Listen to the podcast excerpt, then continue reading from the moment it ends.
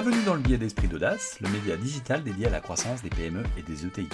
Tout comprendre en quelques minutes sur la stratégie et sur les tactiques d'exécution. Je suis Camille Brodac, directeur général de Momentup, premier accélérateur privé pour les PME et pour les ETI. Aux échecs, la dame est la plus puissante car elle est la plus agile. Elle peut aller dans toutes les directions et la maîtrise de ses déplacements ainsi que la vision du coup d'après lui permettent de faire gagner son camp. En stratégie, c'est parfois la même chose. L'agilité en termes d'offres ou de terrain de jeu permettent de réussir s'ils sont bien maîtrisés. En 2004, Chris Zook a publié un livre, Beyond the Core, Expand Your Market Without Abandoning Your Roots, un livre dans lequel il détaille les différentes manières d'envisager la croissance par rapport à un travail d'observation qu'il a fait sur 1800 entreprises. Dans ce livre, il utilise la notion d'espace adjacent, c'est-à-dire ce qui va au-delà du core business. Dans ce billet, nous allons donc traiter des espaces adjacents en essayant de donner des exemples assez concrets. Donc tout d'abord, le cœur métier ou core business, qu'est-ce que c'est? C'est l'activité principale ou historique d'une entreprise. Son identifié se construit autour de cette activité. Mais au-delà du core business, on a les espaces adjacents, c'est-à-dire toutes les opportunités d'expansion autour de l'activité cœur. À partir du core business, on cartographie d'un côté ce qui a trait au terrain de jeu, avec les nouvelles géographies, les nouveaux canaux, les nouveaux segments clients, et de l'autre côté ce qui a trait à l'offre, avec un déplacement sur la chaîne de valeur, de nouvelles activités ou de nouveaux produits. Vous pouvez retrouver la cartographie des espaces adjacents sur le site internet d'Esprit d'Audace dans la rubrique Boîte à outils du dirigeant. Donc commençons avec ce qui concerne les marchés, et en premier les nouvelles géographies. Il s'agit de se déployer sur des nouvelles zones locales, voire globales. Visiative est une ETI lyonnaise, éditrice de logiciels et intégratrice des logiciels de Dassault Systèmes. Après avoir consolidé le marché français des intégrateurs des logiciels Dassault, ils se sont déployés à l'international en acquérant des sociétés sur cette activité en Suisse, aux Pays-Bas, en Belgique, au Royaume-Uni. L'avantage du déploiement géographique sur une même activité est de pouvoir déployer ces facteurs clés de succès sur des structures plus petites, comme nous l'avons vu dans le billet dédié à Your Strategy Needs a Strategy. Donc écoutez-le et suivez-nous si vous ne l'avez pas encore fait. Visiative a adopté une stratégie locale en adjoignant plusieurs localités. Outre l'avantage concurrentiel, ce type de déploiement permet également de favoriser les cross-sells soit nationaux en cas d'acquisition locale sur son territoire, ou internationaux en cas d'acquisition à l'étranger. Aux côtés de cette stratégie locale, on parle également du développement global, qui consiste à avoir un déploiement simultané, international, sans distinction de pays ou de lieu. Beaucoup de corporates découperont souvent le monde en 3 ou 4 zones et chargent aux équipes en place de les dynamiser et de définir leur propre stratégie en local. Ensuite, toujours sur les marchés, parlons à présent des nouveaux canaux. Ce sont les canaux qui ne sont pas exploités, comme la vente indirecte, si on fait de la vente directe, ou la vente directe si on fait de l'indirect, ou alors la vente sur Internet. Sur les nouveaux canaux, même si la plupart des sociétés ont déjà passé le pas, parlons d'Internet, qui est un vaste terrain de jeu. Cela signifie vendre sur son site Internet ou sur des marketplaces, comme l'a fait par exemple le spécialiste de la nutrition pour chiens et chats Royal Canin, qui aux côtés de sa stratégie de vente indirecte a commencé à vendre ses produits sur son propre site internet. Cela revient parfois à repenser son marketing et ses approches des réseaux sociaux. Nous avons prévu de traiter les réseaux sociaux et les gros hacking d'ailleurs dans un des prochains billets, donc abonnez-vous. Dernier sujet à propos des marchés, les nouveaux segments. Ces nouveaux segments, les subdivise en trois. D'abord les micro-segments actuels, il s'agit de sous-segments de la clientèle existante, par exemple, Carrefour avait un sous-segment client consommateur de produits bio. Ils ont donc accéléré en créant Carrefour Bio. Ensuite, on a les segments non travaillés. Il s'agit de clients qui nous achètent des produits sans forcément qu'on ait fait une action sur cette cible. Un exemple simple, le fabricant de machines Caterpillar propose également des chaussures de sécurité. Initialement destinées aux professionnels, elles ont aussi conquis les particuliers, donc ils ont décidé d'intégrer le particulier comme nouveau segment et ont développé des actions concrètes là-dessus. Enfin, il y a les nouveaux segments. Il s'agit de segments de clientèle encore non exploités, soit parce qu'ils n'ont jamais été traités, soit parce qu'ils sont nouveaux.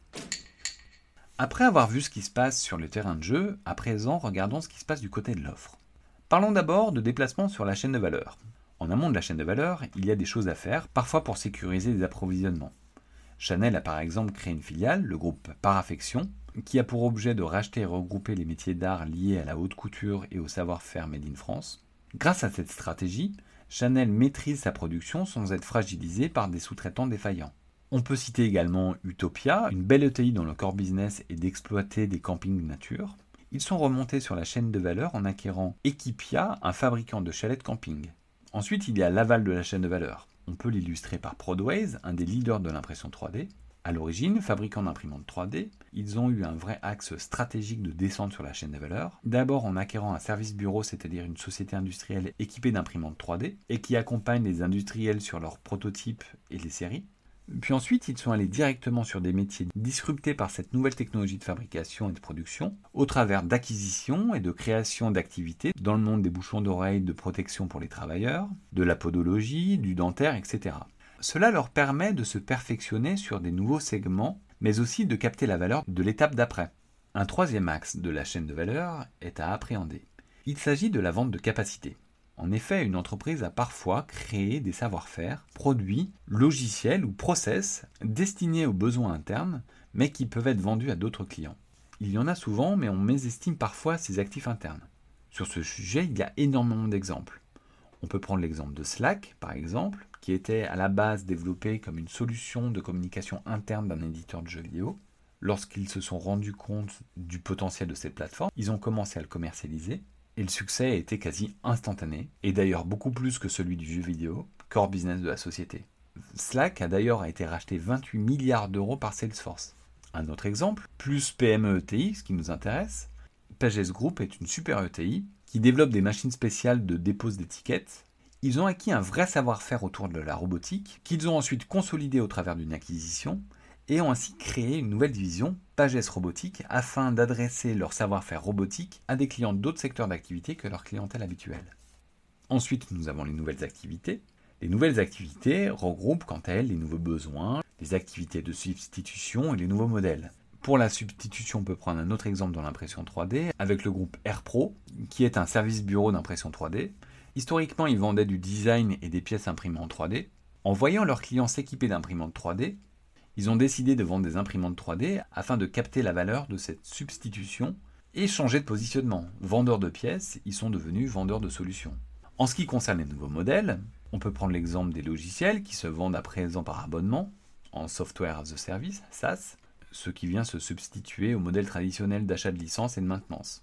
On peut prendre également l'exemple du constructeur de matériel d'accotement routier, Noremat, qui a lancé un service de location de matériel d'occasion. Enfin, dernier espace adjacent, les nouveaux produits, c'est-à-dire des nouvelles générations de produits existants, de services de support, des compléments de gamme et des produits de rupture. Pour les compléments de gamme, citons Biblos, une ETI du monde de la sécurité, ils ont créé une filiale nommée Blue Concept qui propose des formations en prévention, en secourisme, incendie, mais également dans la cybersécurité et l'environnement. Cette filiale est devenue le premier centre de formation digitale dans les métiers de la sécurité en France et opère également à l'international. Voilà un mouvement sur un espace adjacent réussi. Dans la pratique, il arrive assez régulièrement que deux mouvements s'opèrent en même temps. Le géant de la literie française Finadorm a fait l'acquisition en 1998 des magasins France Literie. Cela lui a permis de faire un mouvement sur la vente directe ainsi que de descendre sur la chaîne de valeur. Si on s'éloigne un petit peu plus du core business, et après les espaces adjacents, on arrive vers la rupture stratégique ou la transformation. Et là, on va aller voir des nouveaux marchés ou des nouveaux produits.